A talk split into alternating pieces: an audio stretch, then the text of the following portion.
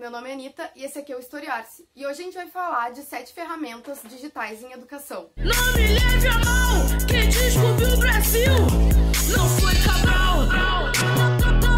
Bom, esse vídeo ele é uma sequência de um vídeo que eu já tinha feito ano passado sobre ferramentas digitais porque eu fiz um curso no Instituto Federal do Rio Grande do Sul, no Moodle EAD, né? E esse curso, então, me mostrou algumas outras ferramentas e eu acho que é legal compartilhar com vocês.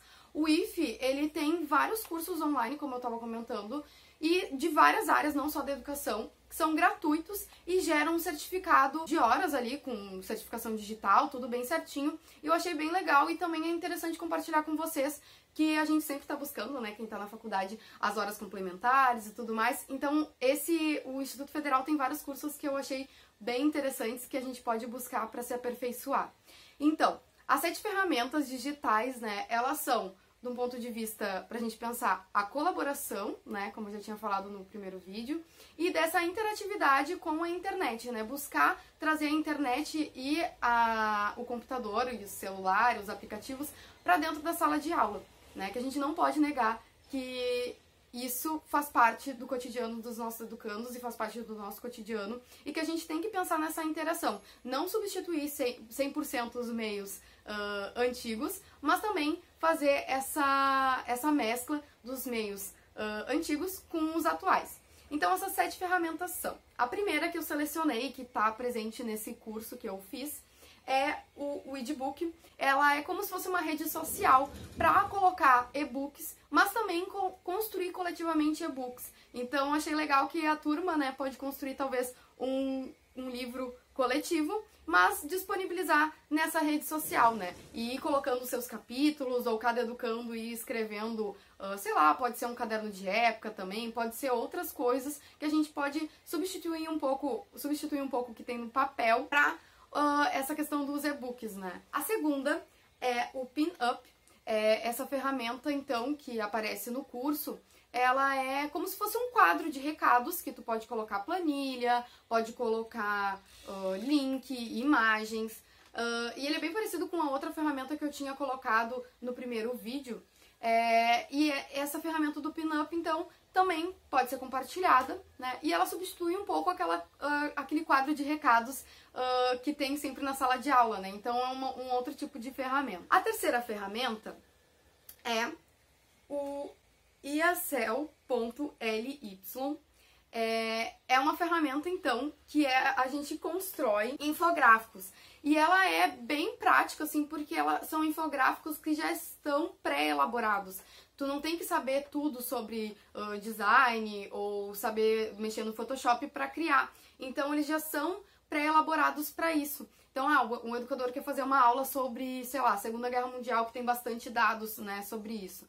É interessante, talvez, disponibilizar, em vez de fazer um PowerPoint ou fazer em forma de texto, disponibilizar através de um infográfico né? Então essa ferramenta ela já tem ali alguns pré-prontos. Ela é bem similar também quem utiliza no, no celular e eu utilizo bastante para criar principalmente as thumbs aqui do canal, é o Canvas, né? O Canva, desculpa. O Canva ele também tem essa disponibilidade de criar infográficos, mas também de uh, thumbs, de cartões de Natal e tudo mais. Então, essa o iacel.ly também tem uh, essa disponibilidade. A quarta ferramenta é o Twida. O Twida ele é como se fosse um quadro branco é, digital e aí pode criar desenhos ali colaborativamente e também uh, ela pode ser muito utilizada também na aula de EAD, né?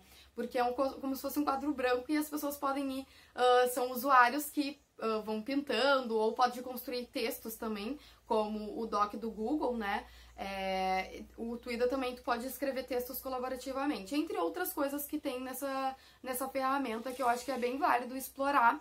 Uh, não tentando substituir o quadro branco, mas também que ela pode ser utilizada para esse tipo de. pode ser utilizada principalmente EAD, ou é, ah, passar um tema de casa que as crianças tenham que, que criar, né? Claro, isso a gente está pensando numa realidade de que, que os educandos e as pessoas tenham acesso à internet, né? A gente sabe que nem todo mundo tem.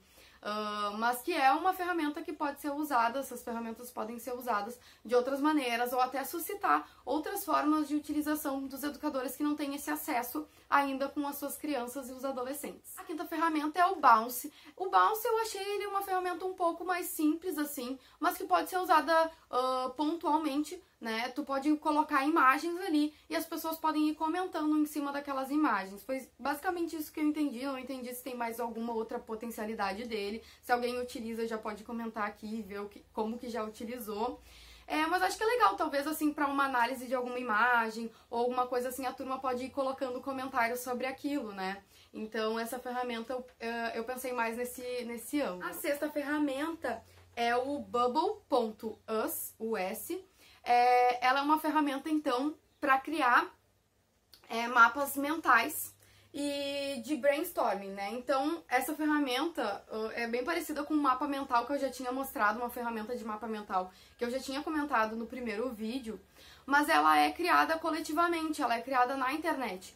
Então, é um pouco diferente daquela outra que eu acredito que tu tinha que baixar a, o, o aplicativo. Eu não sei se tinha como compartilhar para criar coletivamente mas essa é online e pode ser criada uh, com várias pessoas ao mesmo tempo. E aí também é uma, uma prática de brainstorming, né, de chuva de ideias ali, que pode ser utilizada com os educandos ou, uh, ou até de gestão de equipes, né? A equipe pode criar ali, os educadores em, uh, em grupo podem criar algum alguma, algum mapa mental coletivamente. Né? Por fim, a sétima ferramenta é o Visia.co, ela é uma ferramenta que tu pega o link do YouTube ou do Wistia, que eu não conheço esse site, e ele e aí tu pega a ferramenta da, do link do vídeo, coloca nela e a partir dali o educador ou os educandos, enfim, podem colocar perguntas a partir daquele vídeo. Então podem ser perguntas de um, a, B ou C, ou perguntas abertas, ou questionamentos, comentários que podem ser criados a partir daquele vídeo.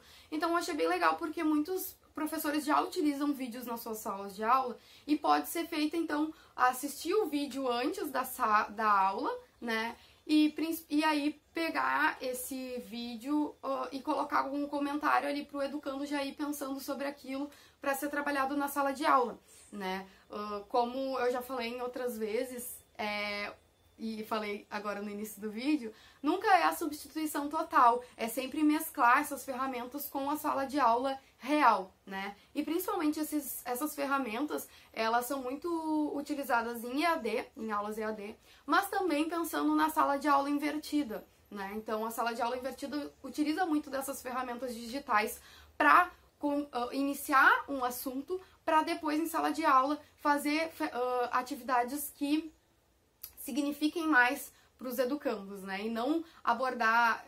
Quem assistiu o vídeo da aula de aula invertida que tem aqui no canal já sabe mais ou menos do que eu tô falando. Mas é basicamente isso. Espero que vocês tenham gostado. Busquem esse.